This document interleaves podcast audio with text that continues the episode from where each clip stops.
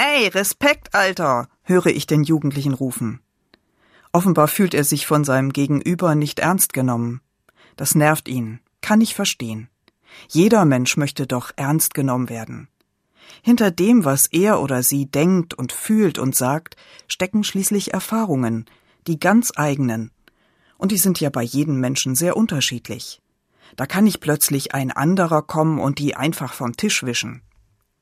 Natürlich heißt es nicht, dass jeder und jede immer Recht hat, das geht ja gar nicht.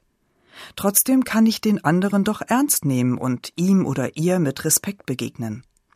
Allerdings ist das wohl schon immer eine Herausforderung gewesen. Schon vor 2000 Jahren fordert einer im Namen Gottes auf, einer komme dem anderen mit Ehrerbietung zuvor. Das heißt doch nichts anderes als begegnet einander mit Respekt, nehmt euch gegenseitig ernst. Ich schätze, wenn dazu extra aufgefordert werden musste, dann war das wohl auch damals schon nicht immer an der Tagesordnung. Bestimmt ist es manchmal gar nicht so einfach, immer respektvoll miteinander umzugehen, sonst würden sich die Menschen doch nicht schon so lange dazu ermahnen. Mal fehlt mir die Geduld für mein Gegenüber, oder ich bin im Zeitdruck, oder ich denke tatsächlich geringschätzig von ihm oder ihr.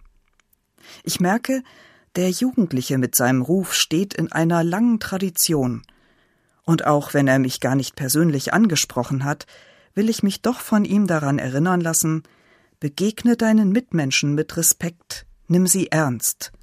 Oder mit anderen Worten, ey, Respekt, Alter.